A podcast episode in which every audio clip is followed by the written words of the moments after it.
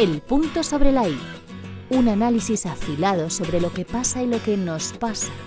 Una reflexión mordaz y discutible como todo en la vida. Con Ángel Morón. Hoy, el caso Alves.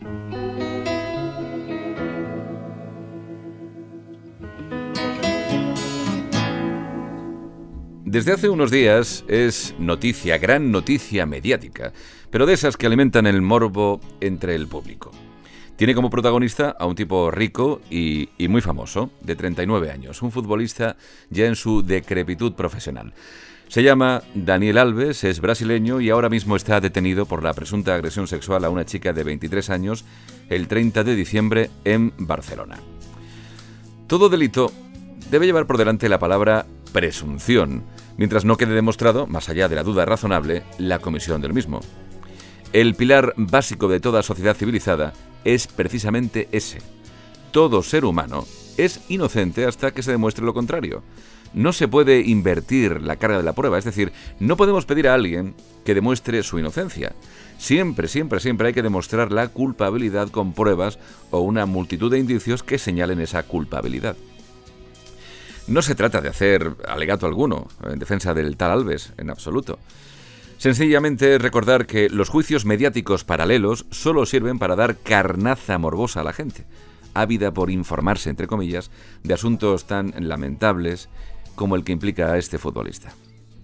De lo ocurrido esa noche entre Alves y la denunciante en un aseo, solo hay dos testigos, Alves y la chica. Las cámaras del local donde sucedieron los hechos también son relevantes, al igual que el testimonio de quienes les acompañaban en aquel momento. Pero lo más trascendente es el comportamiento de la joven tras lo sucedido y la revisión médica a la que fue sometida la misma noche después de contar lo que había vivido. Está habiendo profusión de detalles sobre el caso en los medios de comunicación, unos detalles que indicarían claramente la culpabilidad de Alves a priori. Se habla de que el deportista ha dado versiones claramente contradictorias y de que la joven ha rechazado una indemnización que le habría ofrecido el entorno de Alves. El problema de la trascendencia mediática de este caso es que propicia el juicio social paralelo. Es muy posible que Alves sea un tipo chulesco, pagado de sí mismo y multimillonario, que se cree con el derecho a hacer lo que le plazca solo por el hecho de ser quien es, por ser rico y famoso. Es muy posible también que el alcohol tuviera que ver en su conducta. En suma, es muy posible que los hechos ocurrieran tal y como ha descrito la denunciante. No es baladí que la jueza instructora haya decretado prisión preventiva para Alves ante el riesgo de fuga.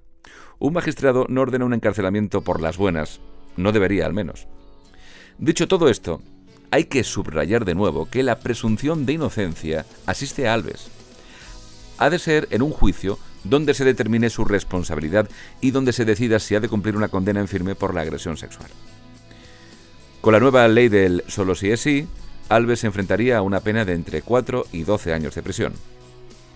La ministra de Igualdad ya se ha apresurado a hacer bandera de su ley diciendo que defiende a todas las mujeres sin distinción de quién sea su agresor.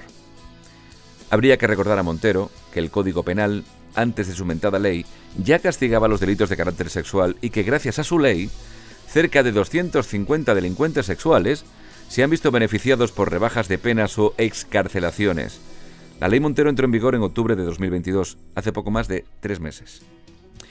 Las leyes no deben defender, como dice Montero, sino establecer un ordenamiento jurídico que castigue a quienes básicamente hacen mal a otro ser humano o a la sociedad en su conjunto salir a darse golpes en el pecho, injustificadamente, aprovechando un lamentable suceso, deja de nuevo retratada a esta joven ministra, que está lejos de reunir condiciones para ocupar ese cargo. El caso Alves no ha hecho más que empezar.